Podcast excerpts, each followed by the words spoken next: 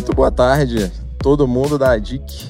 Hoje estamos aqui, muita gente no escritório e estamos inovando hoje. Estamos fazendo o videocast aqui na sala da diretoria, mas com o pessoal todo aqui atrás da gente. E espero que vocês gostem, participem, mandem muitas, muitas perguntas. Estamos todos aqui para respondê-las. Esse videocast ele foi pensado para a gente finalizar a primeira semana de aculturamento aqui na DIC, a Acultura DIC. A gente falou muito sobre prevenção à fraude, segurança da informação, compliance, canal de denúncias. E isso tudo é super importante para a gente ter uma, uma cultura de conformidade, né? uma cultura de ética aqui na DIC. E como a gente teve a abertura na segunda-feira, a gente falou muito sobre a importância de da participação de cada pessoa, cada colaborador. A gente vai precisar, a, a gente aqui hoje vai fazer um apanhado de tudo que aconteceu nessa semana. Vamos Estamos aqui representantes de segurança da informação, é, compliance, fraude. Então, assim, vamos poder fazer, abordar muita coisa. Para começar, na segunda-feira, o Francisco comentou né, o conceito das três linhas de defesa, que é um conceito de gerenciamento de risco super importante e que eu gostaria que a Laila, que está aqui com a gente, coordenadora, coordenadora de compliance, comentasse um pouquinho de o que, que, são essas três linhas de defesa e como o compliance está inserido nisso. Olá, boa tarde. é... Bom, é, sou Laila, meu nome aqui eu sou a coordenadora de compliance prevenção lavagem de dinheiro e é muito legal a gente trazer esse conceito para iniciar a conversa e foi mais legal ainda terem isso ter começado a semana na nossa cabeça, né? As três linhas de defesa antes eram três linhas de defesas, depois virou três linhas de responsabilidade, hoje são só três linhas, né? Que é a primeira a área de negócio, que é quem traz o risco, quem desenha o controle, que é a área ali a comercial, que está ali na linha de frente. A segunda linha seriam as áreas nós, nós que estamos aqui, que a gente faz ajuda no gerenciamento de riscos, tem os indicadores, é, e, e, tem ali os processos. A terceira linha de defesa, que é a auditoria interna, Hoje a gente tem uma estrutura aqui e algumas companhias têm até a quarta linha de defesa, que seria uma auditoria externa. Isso depende de cada estrutura em cada companhia, né? É muito legal a gente trazer, assim, quando a gente vê a segunda linha de defesa, né, com compliance, tem os pilares de atuação. Acho que é muito legal quando é, ficou muito claro, né, durante a semana. O que a gente vai fazer? A gente vai a gente vai prevenir, né? Vamos colocar regras, vamos colocar procedimentos, vamos colocar controles, controles internos vai testar. Como que a gente vai fazer? A gente tem questões para detectar, né? Cada área tem os seus, seus métodos para detectar e remediar. E o mais importante ainda é que a gente descobriu com perdas operacionais que tem como documentar também. Importantíssimo, na verdade. Então tem essa questão de documentar. Olha só, é muito importante. A gente passou por tudo isso na semana, né? Agora eu tô pensando, foi bastante conteúdo. Muito conteúdo. É. Com certeza, muito conteúdo.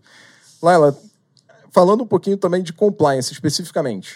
O que, que o compliance faz? Não é só aquela gente chata que fica eh, dando trabalho para os outros, é também a gente tem que cumprir muitas coisas. Conta um pouquinho para a gente o que, que a gente cumpre ali. Legal. A gente faz também evento. Tô brincando.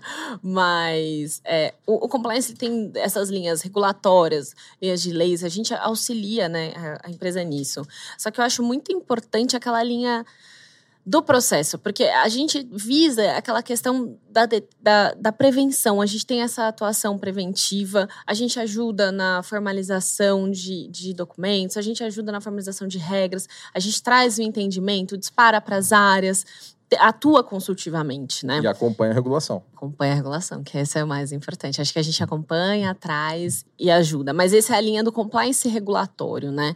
Da parte de detecção, que são todos os controles, o, o canal de ética, como a gente falou ontem, e todos os outros controles que a gente tem na companhia.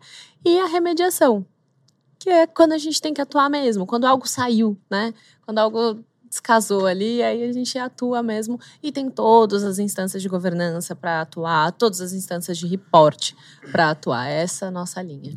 Show de bola. Você puxou, não puxou tanto para a regulação, mas eu vou puxar para a regulação é porque eu gosto né, mais dessa parte. Então, já puxando para a regulação e aproveitando, né, que temos duas pessoas de segurança de informação aqui. É, queria puxar para a Elaine, para os íntimos, Elaine LGPD Parra. Elaine, vamos falar um pouquinho de LGPD entender qual é a relevância né, da, da, da, LGPD nas questões da proteção de dados e como a gente trabalha aqui na DIC com, com, em relação a isso. É, meu nome é Helene Parra, sou coordenadora da área de segurança da informação e privacidade de dados, né? É, a LGPD, né, é uma lei geral de proteção de dados, né, a sopinha de letrinhas, né, porque todo mundo sabe, né, ou já ouviu falar, né, o que é LGPD, né, mas muitas vezes as pessoas não sabem, né.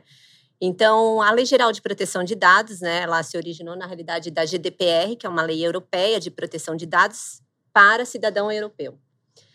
Mas devido aí à internet, né, que a gente utiliza a internet para tudo, né, e os nossos dados estão navegando para tudo que é canto, e aí a Lei Geral de Proteção de Dados falou: vamos cuidar um pouquinho da nossa casinha, né?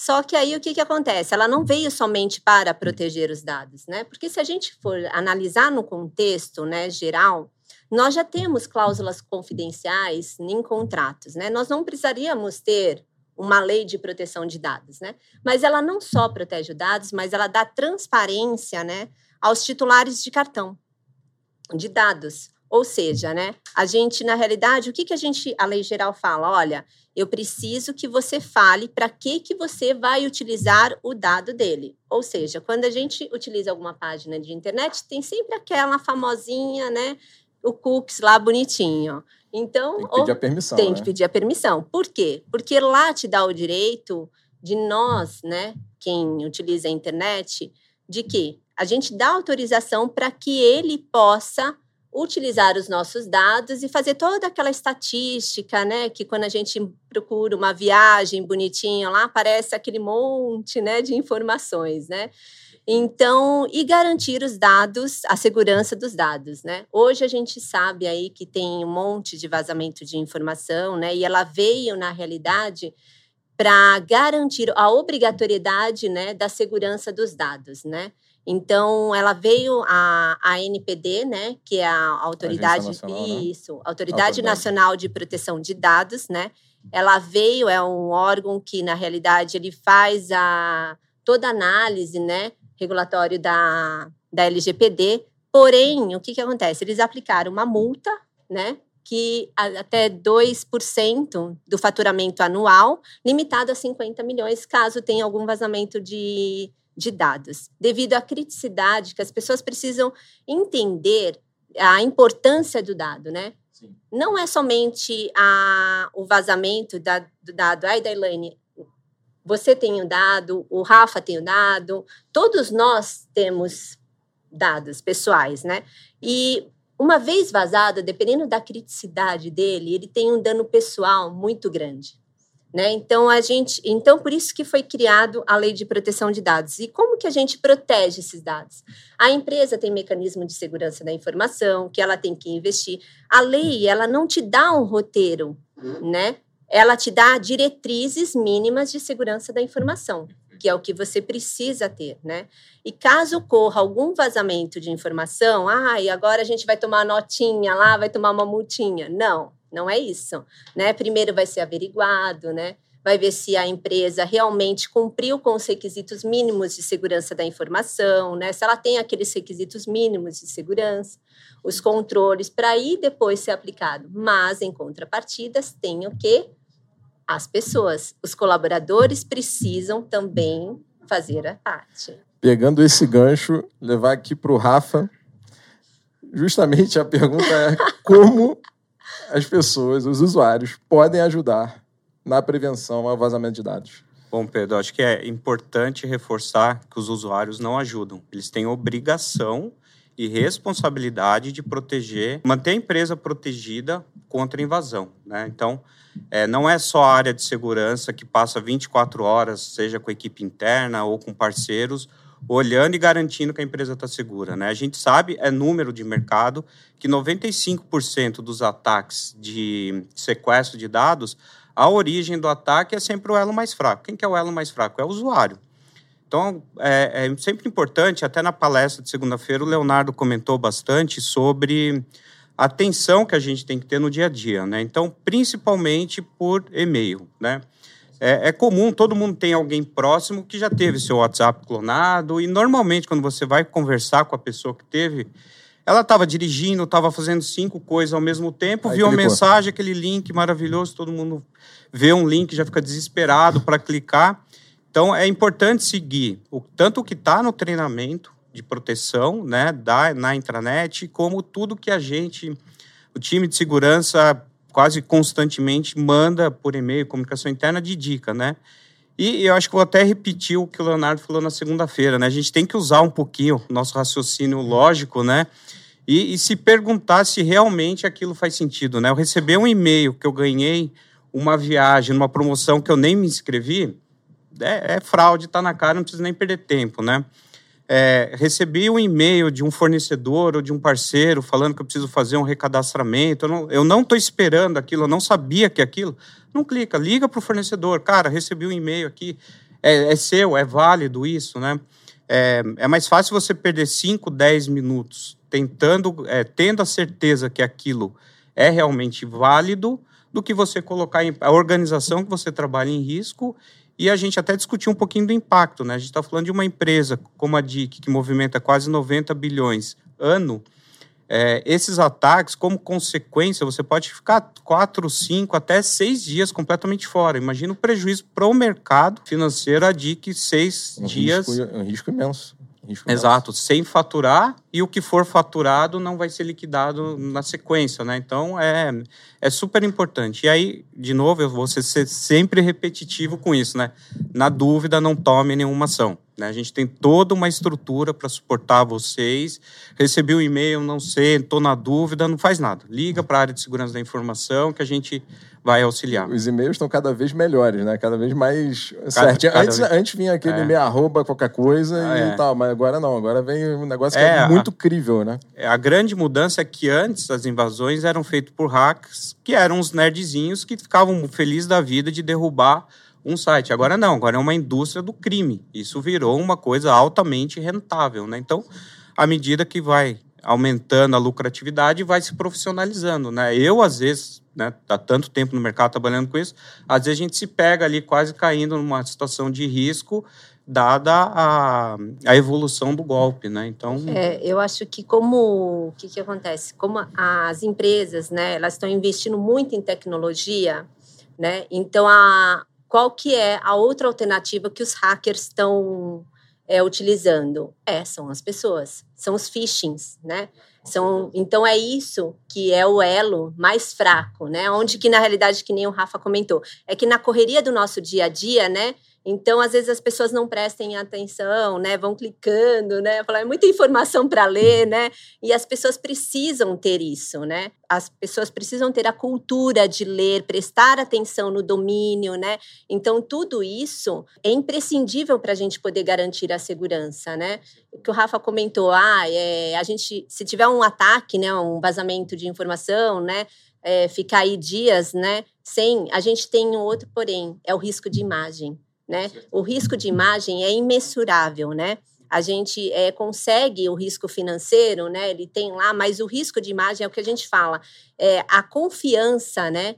que você tem que reconstruir isso, né? Mostrar todo o seu trabalho, além de o que você precisa mostrar transparência, né? E falar, olha, eu realmente eu tive um ataque, aconteceu isso, mas por uma fragilidade, porque a gente sabe que não existe segurança 100% né? Então, mas é lógico, a gente não vai trabalhar com a tipo assim, olha, eu sei que um dia pode acontecer. Não, não é isso, né?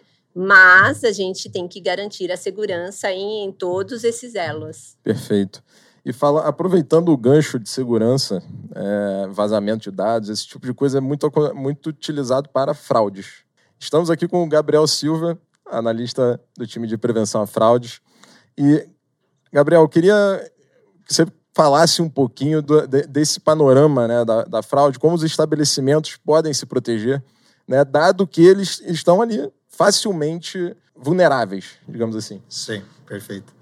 Boa tarde aí, gente. Bom, fraudadores, queria falar primeiro que são bem criativos, né? Estão sempre tentando algum meio ali para persuadir e tudo mais. Falando primeiro do estabelecimento, como a gente se mantém seguro, primeiro não é qualquer estabelecimento que vai entrar na dica, a gente já faz uma linha ali para ver se pode entrar ou não, se está tudo certo, parâmetros dos órgãos reguladores e tudo mais. Então já não é qualquer estabelecimento que entra.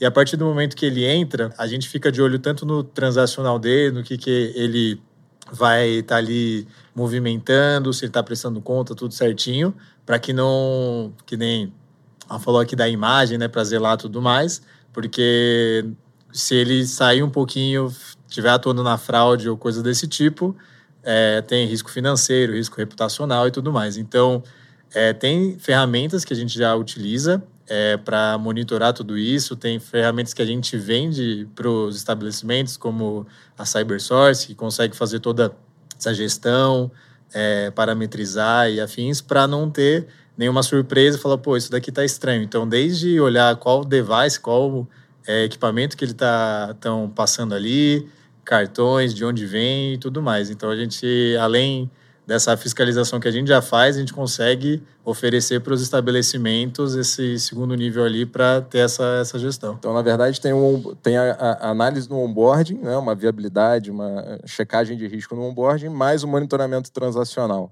Né? E a gente, a gente viu né, no, com a Visa, a apresentação da Cintia, que o Brasil é, tá, é recordista né, em, em, em fraudes, clonagem de cartão, etc. E. Então, realmente estamos aqui na, no, no, no, melhor lugar para prevenir fraude.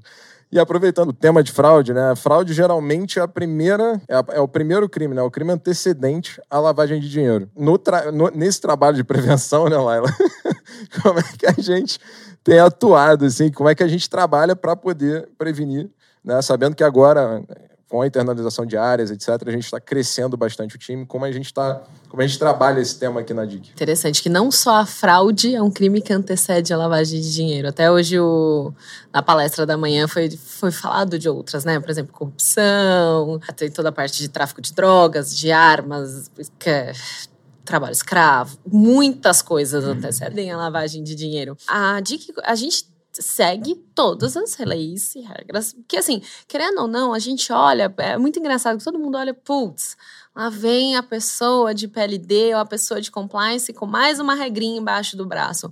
Mas não, é a nossa forma. As pessoas precisam entender que as empresas, né, nós como companhia, nós como funcionários, enfim, nós temos uma questão de proteger de proteger o mercado, né? De proteger de outras formas, que foi até o que o Antônio falou. Ele falou assim: ah, é, a gente vê aqui como um país pior do que outros. Mas, é, até quando você vê no ranking, ah, beleza, aqui tem uma questão muito grande de crimes como tráfico de drogas. Mas, quando você olha para outros países, tem questão de corrupção. E o exemplo que ele deu que foi da Suíça, beleza, tira o dinheiro daqui leva para lá para lavar, né? Mas, então é importante ver é, é, esse viés do nosso trabalho, que é um viés que protege de uma forma de outra economia. A gente faz, a gente protege uma região, por exemplo, quando você vai lá e olha um estabelecimento comercial mais de perto, vê né, o que está acontecendo ali. Tem, tem todo esse viés no nosso trabalho. Além disso, tem a gente também ali os nossos processos. Então, é muito importante, não só na entrada do cliente, você precisa saber quem é seu cliente.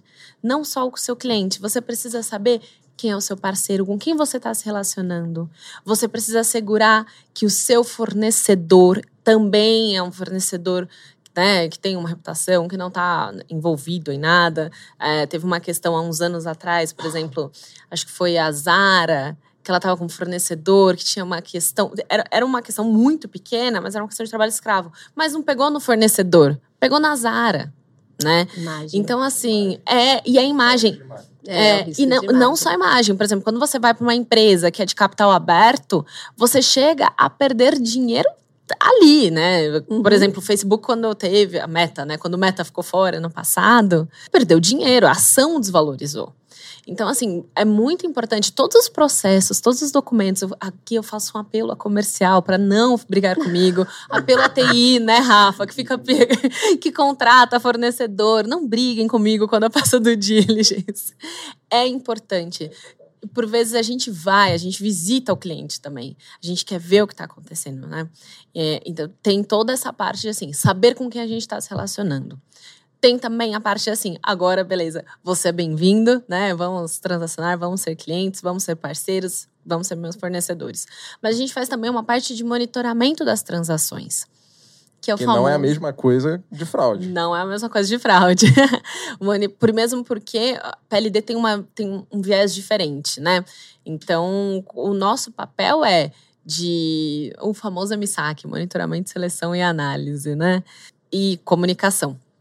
Então, qual é o nosso papel? A gente identifica quais são as transações, né? Tem vários critérios e avalia, olha com uma lupa maior e, e vê o que, que, que a gente vai fazer, né? Tem, comunica órgão regulador, comunica os parceiros. Então, é um trabalho também que eu julgo muito relevante de, de propósito, enfim uma coisa bem... Aquela transação de 100 mil reais às duas horas da manhã no Braz, né? A gente já sabe que, assim, ah, não teve reporte de fraude, mas tá estranho, né? Não, mas tem... Tá no tem, mínimo estranho. Tem umas então, pequenininhas, assim, sabe? Quando você vê no final do é um mês... MEI. No final do cara, o cara é MEI que tá recebendo, fazendo a transação. É... Maravilhoso. Não. Beleza, a de 100 mil reais, né? Essa aí pega fácil. O problema é a pequenininha, o picadinho. Exatamente. Que aí, aí, você vai, aí. aí você olha no Google Maps, você vê assim, tem nada. Gente, mas cadê a porta? Ou então terreno baldio. Você fala, gente, calma. É. calma, não vamos emocionar, né? Vamos, vamos ali, ó. Aí aquela coisa, a gente suspeita. Quem investiga, quem toma conta são os órgãos reguladores. Perfeito, Laila. Beleza? Já fala, você falou um pouquinho de controles. Na verdade, a gente falou a semana toda sobre controles acho que maior controle aqui a gente vive no dia a dia, né? O WhatsApp aqui, vai tenta entrar no WhatsApp web aqui na, na dica, você vai ver que você não consegue fazer várias coisas, né? E aí a, a pergunta aqui vai para o Rafa de como é que esses controles, né, essas pequenas dificuldades, né, no, no, na verdade estão nos auxiliando e como é que a gente deve interagir com, essa, com esse tipo de, de ferramenta, enfim. É, eu não, não gosto de olhar pelo viés de dificuldade, né? É sempre controle, né? A área de SI não está a área de SI não, não implementa os seus controles para criar dificuldade. Muito pelo contrário, eu fico extremamente feliz quando eu tento fazer alguma coisa, não consigo falar que bom, tem alguém olhando e me ajudando a fazer a coisa certa, né? Então, é, é o que a, que a, gente sempre comenta, né? Os processos e procedimentos de segurança e às vezes é, o fim desse processo é um bloqueio, eles têm um porquê, né? Não é do nada a gente acorda, ah, vamos sacanear todo mundo, vamos bloquear alguma coisa, né?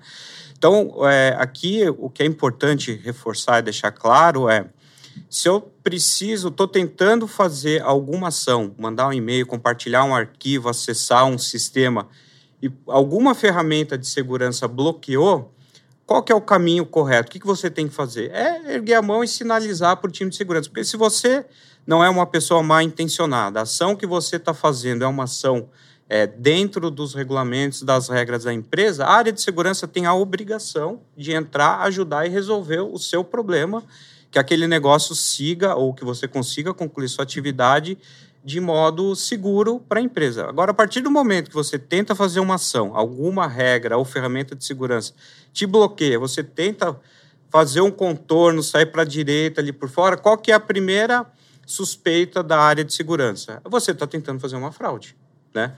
Você está tentando bypassar um controle, uma Essa é ferramenta é e não sinalizou ninguém. Então, opa, você está tentando fazer alguma coisa que ninguém, que você não quer que ninguém saiba, né? Então, por isso que é super importante, né? A área de você tentou fazer alguma coisa, alguma ferramenta te bloqueou, não permitiu, sinaliza que a área de SI tem a obrigação de te atender e te dar uma solução para aquilo, né? Então, o nosso dia a dia ali em segurança da informação é sempre ficar medindo ali, né? O que, que eu estou fazendo para aumentar a segurança, mas eu não posso diminuir a produtividade da empresa, né? Então, nosso principal desafio é esse equilibrar, né? Que nem você comentou, né? Mandei um e-mail, o e-mail voltou, ah, vou tentar entrar no WhatsApp aqui e mandar para o WhatsApp. Vai bloquear também, aí você vai tentar fazer um upload num um site de compartilhamento de arquivo. O proxy vai barrar. Esses três eventos vão cair no nosso correlacionador de eventos, vai subir um alerta, falar, o fulano de tal está tentando roubar informação, porque ele tentou por vários meios diferentes e ninguém de segurança foi notificado, né? Então, por isso que é importante, né? Se você está fazendo alguma coisa que é para o negócio da empresa, você não é uma pessoa mal intencionada, não tem problema nenhum você sinalizar para a área de segurança. Segurança me ajuda, eu preciso mandar essa informação. Tentei por e-mail, que é o, a forma, um exemplo, né? Que é a forma principal, não consegui. O que, que eu faço? A área de segurança vai falar, vamos criar um caminho alternativo, tal, estou ciente que você está fazendo isso, vai liberar. Partir, de novo, a partir do momento que você tenta burlar essas regras, a primeira desconfiança é essa pessoa está tentando fazer alguma coisa de má fé, né? Temos o xerife da segurança de informação aqui. de novo, não gosto do rótulo de bloqueio xerife. Né? A gente está aqui para proteger e garantir o, o temos trabalho. o xerife. É, definitivamente, temos o xerife. Agora, inclusive, registrado aqui em câmera, temos o xerife.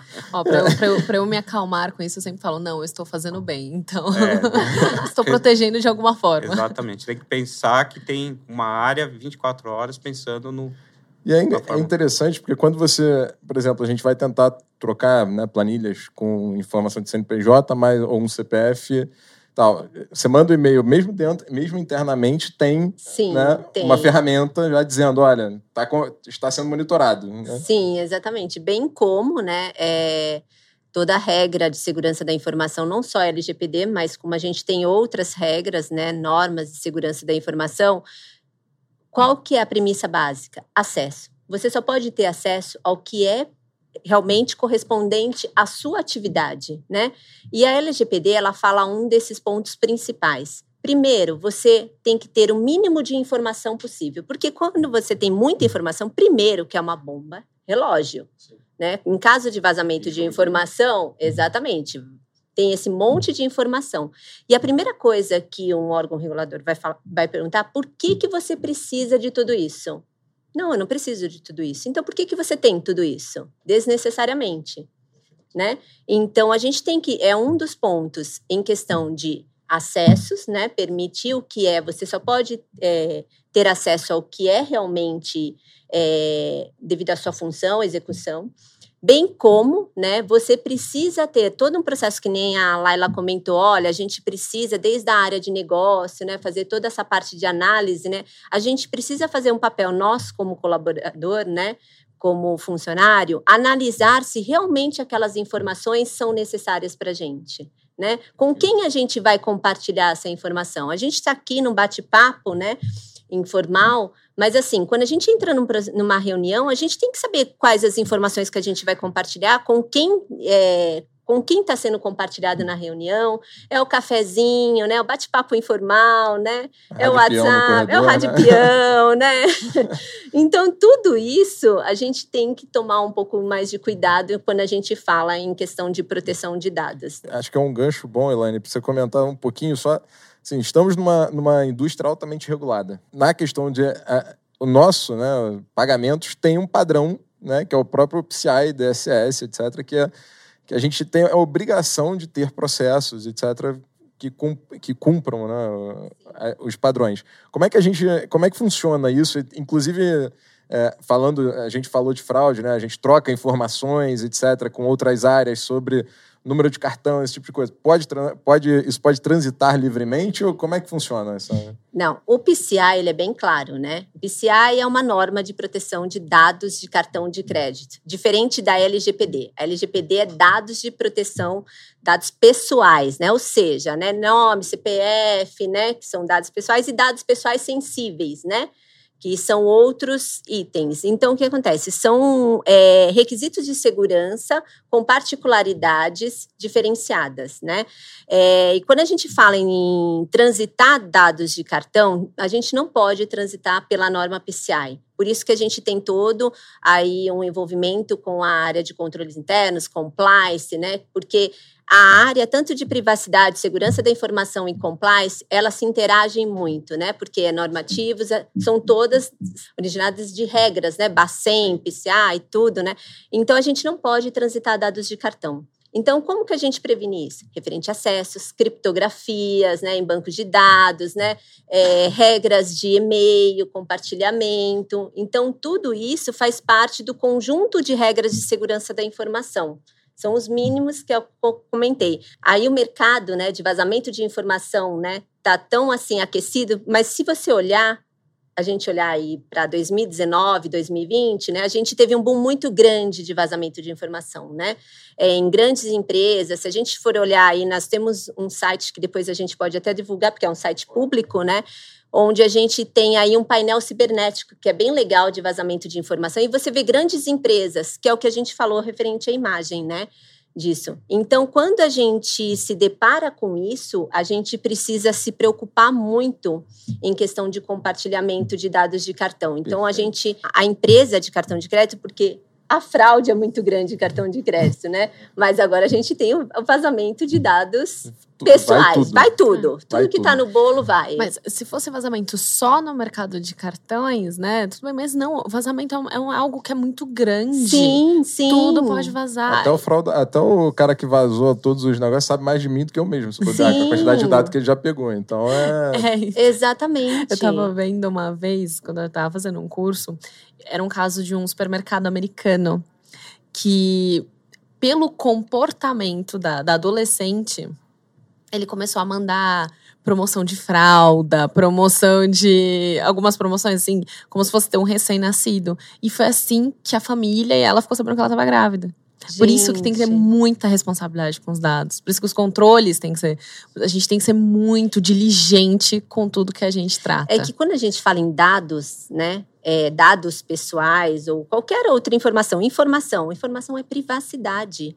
Isso está atrelado à ética né? Você Sim. compartilha, de repente eu posso compartilhar uma coisa pessoal com você, mas Sim. eu só tô com você. Você não Exato. tem a, na realidade, é a conversa privada, exatamente, né? Exatamente, a conversa privada, né? Você tem a ética de poder querer ou não compartilhar com a Laila, com o Rafa, Sim, né? Então e... a gente, quando fala em privacidade, né? Ela vem aí de encontro com a ética, né? Também, né? Perfeito. né? É, eu acho que é importante reforçar, né, que o core business da DIC isso tem um holofote maior, né? A gente está falando de transação financeira, a gente tem informação quanto que um estabelecimento faturou, vai faturar, né? Quem que é o dono daquele estabelecimento, onde ele mora.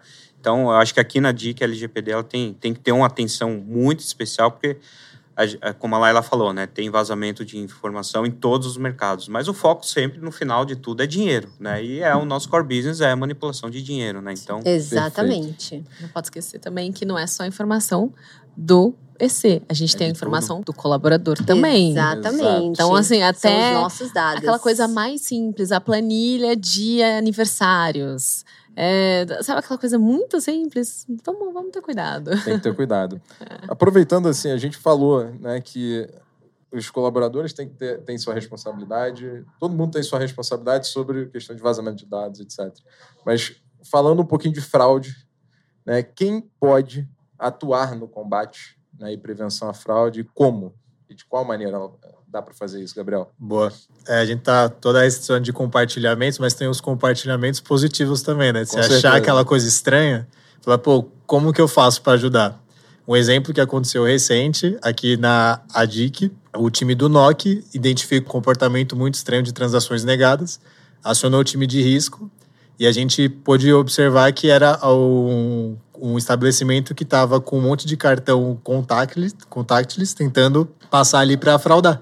Então, por causa de ajuda de, de um outro setor, a gente, monitoramento, a gente conseguiu evitar uma perda ali de 70 mil reais. Pode ser, parecer pouco perante ao faturamento que a DIC tem e tudo mais, mas se tem sucesso e se tivesse mais saldo ou qualquer coisa do tipo, a gente conseguiu evitar. E além disso, o time de captura também informou identificou aquele BIN, que é o número inicial do cartão, que era internacional da Argentina e tudo mais, e fica mais difícil a comunicação. E também entra no controle que a gente tem de tudo mais. Então, todo mundo faz parte.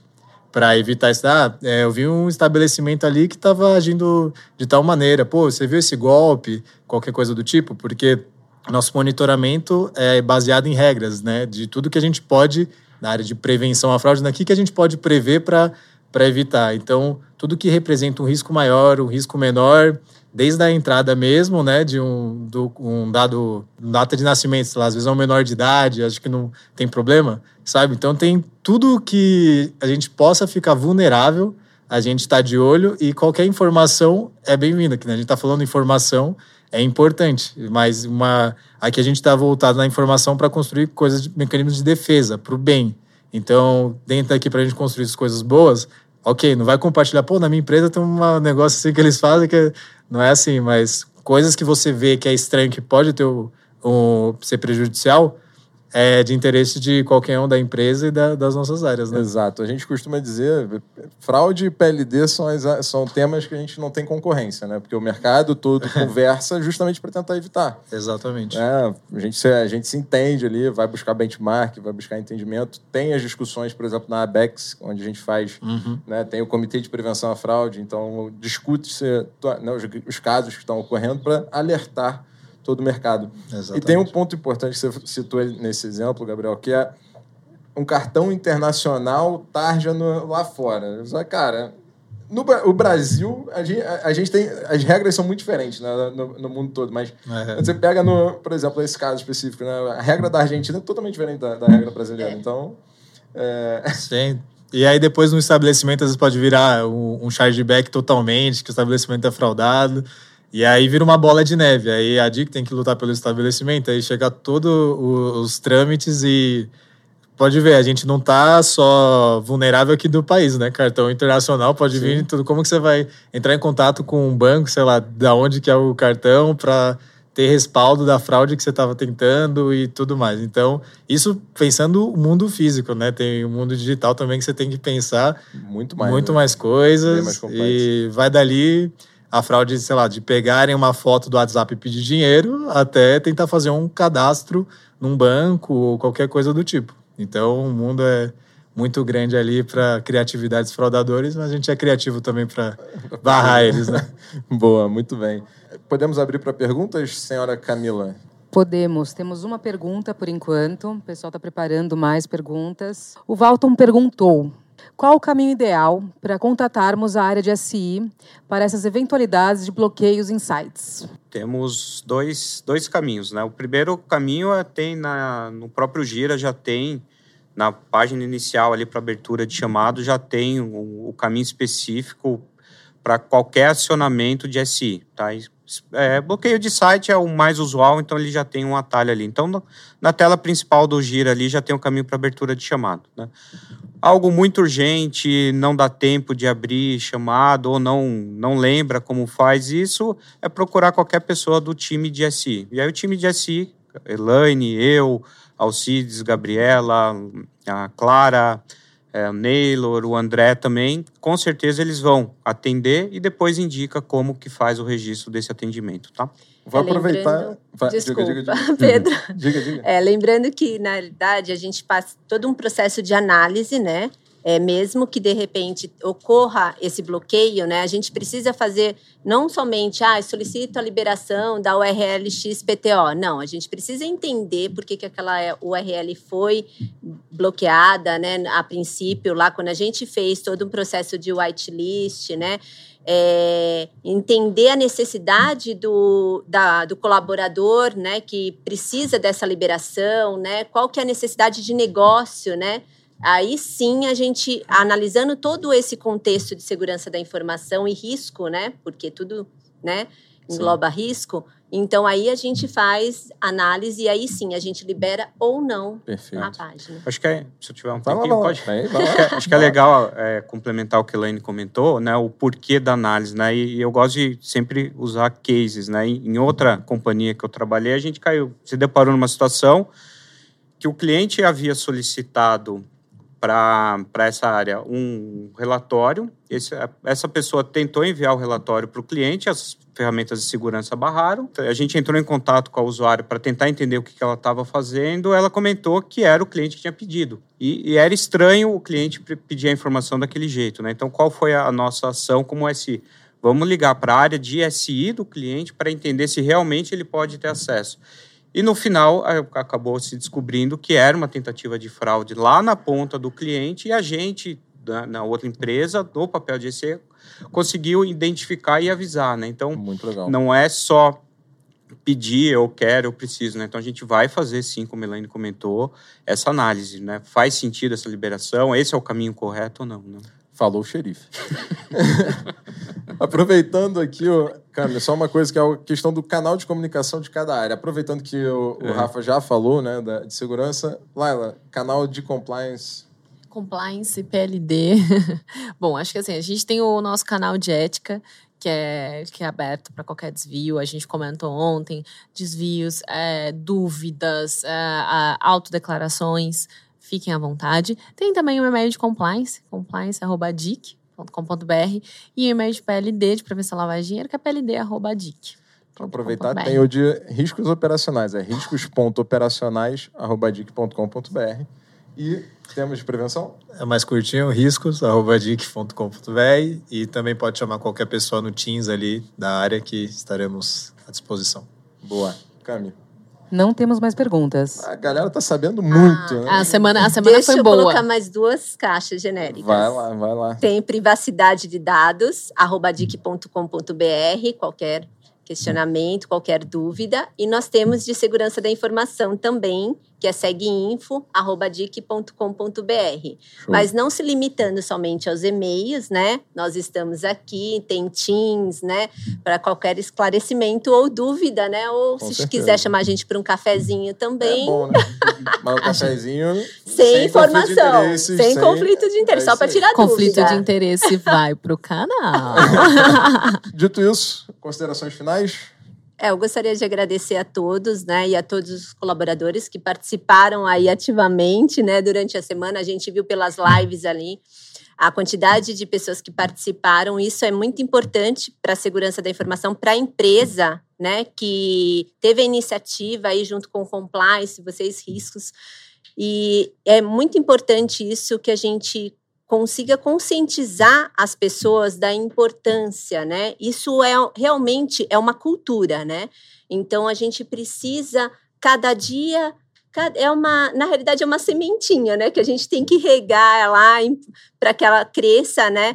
E isso é importante para gente. Parabéns a vocês aí que tiveram toda a iniciativa Mas, aí. Parabéns para todos que participaram. E para- parabéns para todo mundo da DIC, né? A gente teve aí uma média de 140 pessoas por sessão.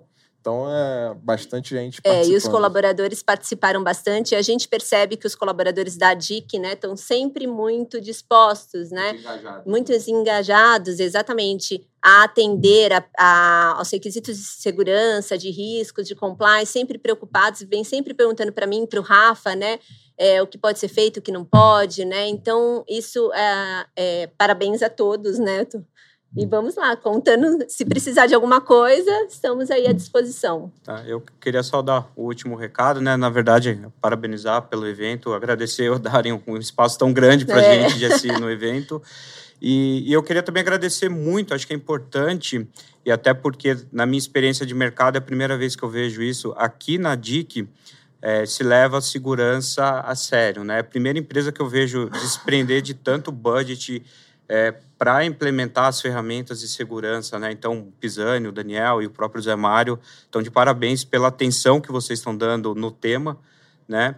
E aí não faz sentido a empresa investir tanto, né? Tantas ferramentas e as pessoas não respeitarem ou não se atentarem a isso, né? Então, de novo, a área de segurança não é uma área que vem impor regras ou limites, é uma área que vem ajudar a garantir a continuidade da empresa, né? Então, eu queria só deixar agradecer de novo a Pisani, Daniel e o próprio Zé Mário por ouvirem, darem tanta atenção para o tema de segurança, né? Então, desde quando eu cheguei aqui, tudo que, identifi- que a gente identificou que precisava, eles atenderam, né? Então, de novo, agora a SI está fazendo a parte dela mais técnica, agora a gente conta com a ajuda aí de todo mundo, fazer cada um seu papel. É, eu acho que a gente não é um time, não é o time de segurança que faz a diferença, não é compliance, não é risco, né? São- é todo mundo. Nós somos um só time, né? Nós somos a DIC, né? Nós representamos a empresa, né? Perfeito. Então, é isso. Ótimo. Acho que agradecer todo mundo que participou, todo, toda a audiência que foi dada, agradecer o engajamento e trazer uma frase que a, o Max da Contato Seguro me falou, que ele para fazer o do Martin Luther King, quando eu falei, ah, vamos fazer uma frase sobre o canal, tal, ele falou assim, putz, tem uma que é muito boa, mas ele não trouxe ontem. Falei, ah, eu vou ter que fazer. que é do Martin Luther King, que fala assim, o meu, o meu medo não é o silêncio, dos, não é o grito dos maus, mas sim o silêncio dos bons. Então, é isso eu acho que é muito fundo que a gente tem hoje no canal de denúncia, é o fundo que a gente está tomando. Acho que essa- Perfeito. A gente a gente está encerrando a, a semana, mas é importante a gente falar que falamos muito de risco e o risco não é só a perda, mas é também o que a gente deixa de ganhar. Né? Então, deixa de faturar, continuidade de negócio. A gente falou muito de continuidade de negócio, vazamento de dados. Imagina se a gente tem um sequestro de dados aqui, fica uma semana fora do ar. A gente perde né, totalmente a credibilidade. Então, é, é super importante, por isso, né, não só não está aqui na mesa exatamente risco operacional e controle interno, mas a gente falou de controle o tempo inteiro. Né? Então, isso é porque é meio onipresente. Tá? Então, é importante isso. É, a gente está trabalhando muito para mapear processos, identificar vulnerabilidades, buscar melhorias para justamente reduzir e gerenciar o, o risco. Agradeço aos quatro participantes. Obrigado a Dica, obrigado a todos.